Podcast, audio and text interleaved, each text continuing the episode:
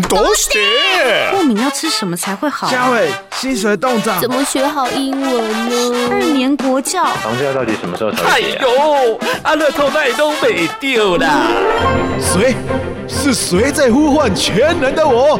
食衣住行娱乐，所有你想知道的，我全都告诉你！哈哈哈哈哈！嗨嗨，是我是我，我想要知道。炎炎，除了皮肤，你的爱车也不要忘了帮它做好防晒的工作。而汽车隔热纸呢，在这个市面上有这么多的呃品牌，要怎么样挑选呢？今天为您邀请到的是内湖怡展有限公司的经理谢成俊谢经理，要来跟我们分享。经理好，你好，各位好朋友，大家好。想要问一下经理，这个汽车隔热纸它主要有哪一些功能，跟对我们车子有哪一些好处呢？其实隔热纸来讲，哈。顾名思义，第一个当然就是隔热。嗯，那隔热的部分呢，它有分红外线、紫外线跟光的热源。以车内来讲，最直接的感受当然就是红外线，因为红外线进来，皮肤的感受会有点烫。嗯，那紫外线呢是伤皮肤，所以有了隔热纸之后呢，感受上第一个会提升。那第二个呢，就是它可以有效的提升车内冷气的冷房能力，嗯也可以达到呢降低油费的支出。那就像我们常常在谈的节能减碳，其实就是这个概念。那第三个呢，它可以适度的保护内装，嗯，因为紫外线呢是任何物质的杀手，尤其是前几年很流行的环保内装。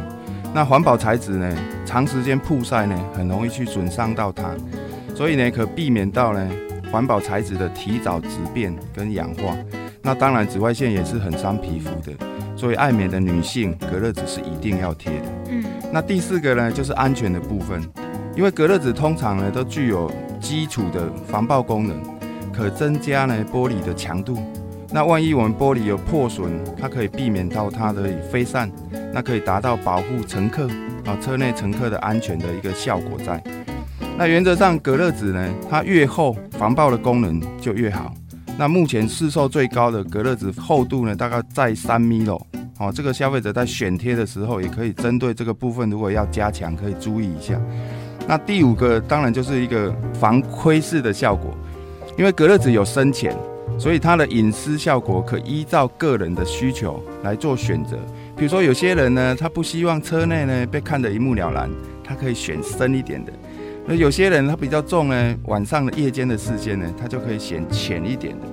那深浅呢，一般都是看个人需求来决定它。嗯，那你像我个人呢，是比较倾向贴深的，因为我不喜欢让人家从外面看我车内是一目了然。嗯，那这个部分其实可以省去一些不必要的纷争跟财损。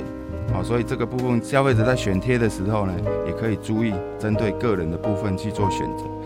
那除了车子之外，其实隔热纸部分其实以目前来说，用在建筑物也非常多。那因为建筑玻璃一般来讲，我们现在房子的采光都做非常好，所以很多甚至于到四面采光。四面采光的情况下呢，没有贴隔热纸，那个热照进来是非常闷、非常热的。所以呢，办公室贴隔热纸效果更是明显。大概以隔热纸的益处，大概是以上这些。嗯，市面上隔热纸的品牌，我相信有很多，我们要怎么去分辨它的好跟坏呢？其实以隔热纸在台湾大概有四十年，就是从一开始的偶作慢慢延伸到现在林林总总非常多的品牌跟型号。如果以目前台湾市售的隔热纸知名品牌来讲的话，大概有五个大比较大的牌子，那分别就是随燕、FSK、舒乐家、V 库跟桑马克。那这些就大概是。国内目前比较知名的牌子，那隔热纸在台湾大概经过三十到四十年的演化，在生产技术这个部分呢，其实大家都已经相对很成熟了。因此，如果单以耐用性、隔热纸本身的好坏来说，其实各个工厂、各个品牌，只要是同级的商品，其实相去是不远的。反而主要差异会是在各个。品牌中隔热纸型号的个别功能上的差异，比如说隔热的高低，有些隔热纸它隔热做的比较高，有些隔热纸它隔热做的比较低，那消费者在选择的时候，就依照个人，我想要隔热好一点，我就选隔热系数高一点的产品来贴。譬如说，在颜色的深浅，或者是会不会挡到讯号。那如果要举例来说的话，目前国内大概市售主流的商品大概分为两大区块。那第一个区块就是没有金属，也就是不会干扰你车内的 GPS 导航或者 ETC 这些产品的隔热纸。那如果以目前市售最火红的商品，红外线做到九十五以上隔热效果的，大概就是 FSK 的冰钻系列。这个车有非常多人贴。那另外一个区块就是高金属隔热的。那高金属隔热的呢，它主要强调在它可以把热源反射在玻璃之外，也就是把热源是弹掉的。那这个部分目前在国内大概比较熟悉、比较多人车友指定选贴的，大概是舒乐家的钻石系列。那它就是把热弹在玻璃外。那我会谈这个的原因就是说，其实隔热纸目前你要说好坏，其实它没有真正的好坏，唯有就是说隔热的高低。那消费者在选贴的时候，相对我用多少预算要去做这个隔热纸来的选贴的动作，这个也是相当的重要。那按照经理的说法，其实符合自己需求是比较重要的。那我们又要怎么挑选一个适合自己的汽车隔热纸呢？主持人问这个问题很专业，也很实际。我想啊，很多车友在买车的当下面临的第一个问题就是，我该如何选隔热纸？因为品牌非常多。型号非常多，车友的分享更多。那我在在这边主要要提的就是说，其实选贴隔热纸单纯化，依照自己的需求来选。我常常讲说，满足需求才是王道。你贴再贵的隔热纸，如果没有满足你个人的需求，那你这个钱也是白花的，因为不不合用、不适用。那什么叫需求呢？买东西第一个就是你检视一下自己，我有没有哪个品牌？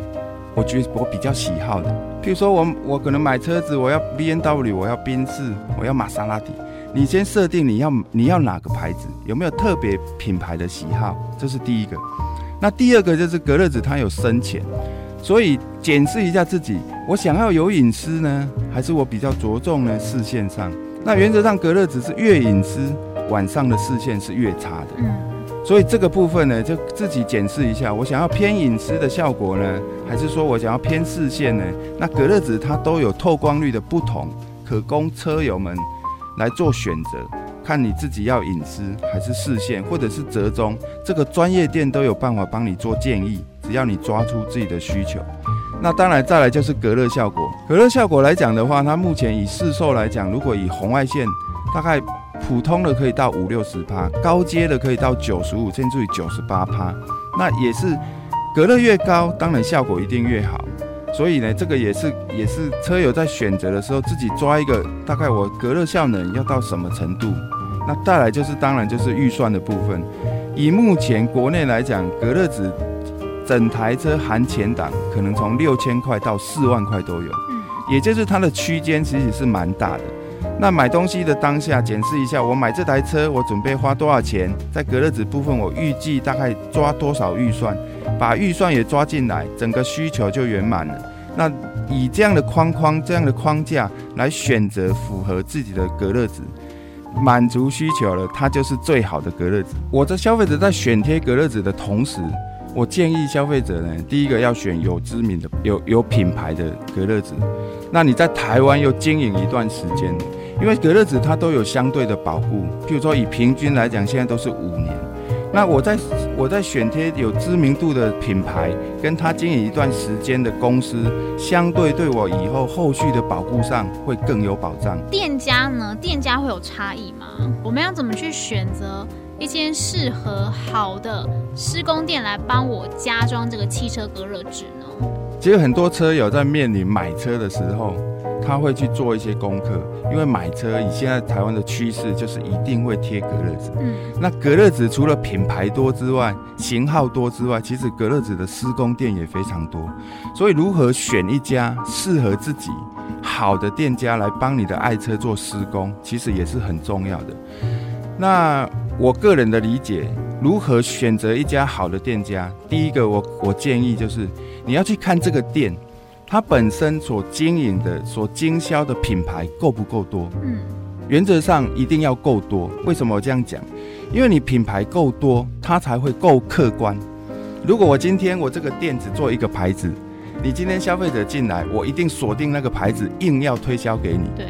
可是相对的，如果我今天我这个店是有五个牌子、六个牌子，店家自然我卖哪一个牌子对我都没有影响，他自然而然会很客观的去分析每个牌子的优缺点，然后每个型号的优缺点，让你可以达到符合满足你的需求。所以第一个部分，我建议要选店家所经销的品牌够多，最少要有五六个以上，这是第一点。嗯，那第二点呢，就是直接的，就是施工环境。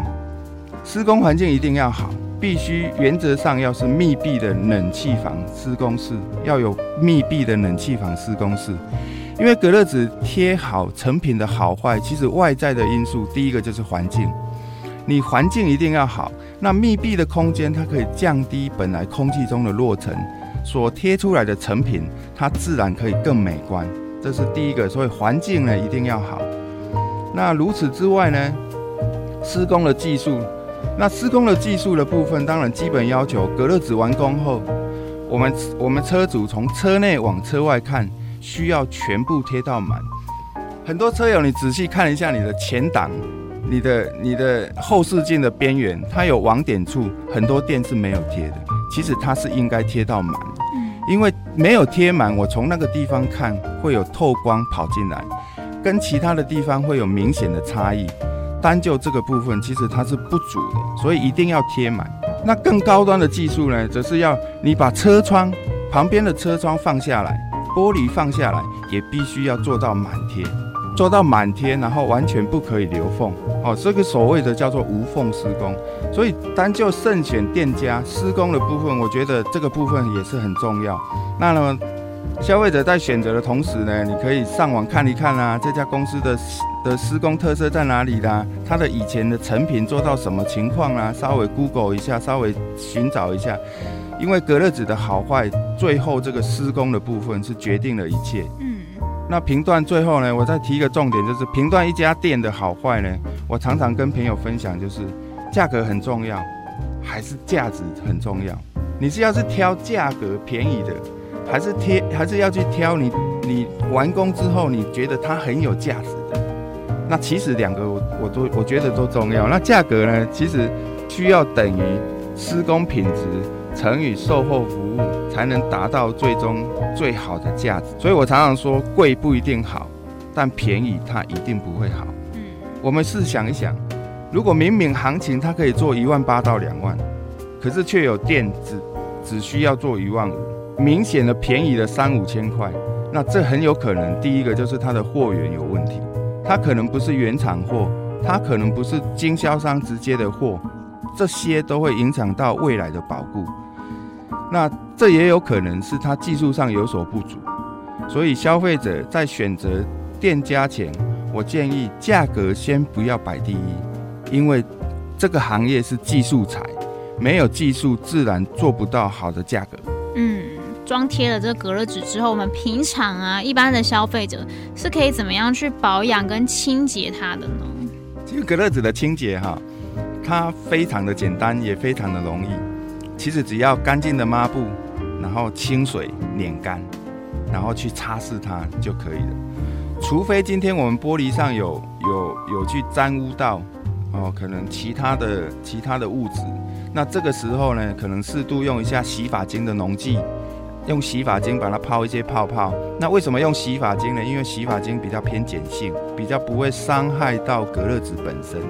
那你弄了一些泡泡之后呢，一样用抹布去把它擦拭过，再用清水去把它一样清水抹布拧干，再去把它擦拭过。其实这样这样的保养动作就非常正确了。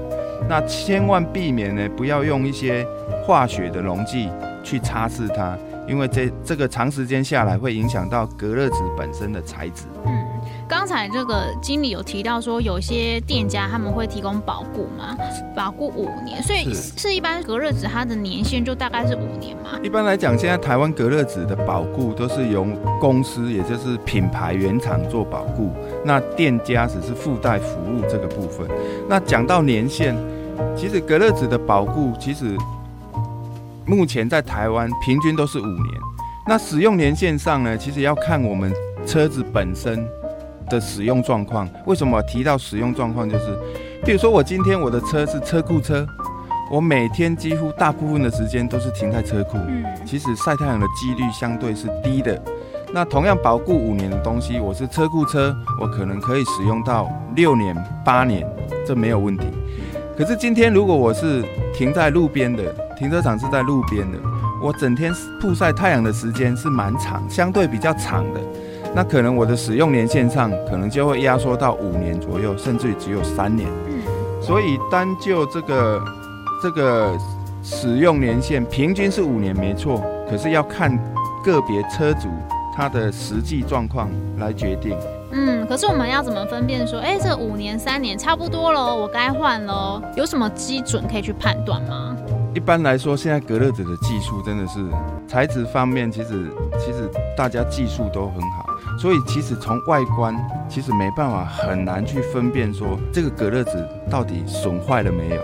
或者是还有没有隔热功能？嗯，以前很容易是可能它褪色了，可能它脱落了，可是现在因为产品本身的品质也很好，施工的技术也提升，所以这些情况都慢慢摒除了。所以也就是说，从外观上你很难去看到它效能是不是已经退化。通常消费者会觉得说，我今天买了三三年车、五年车，我感觉车内的冷房能力越来越不好。那直接联想是可能车子的冷气压缩机是不是不好了？其实它反而是隔热纸效能已经退化了。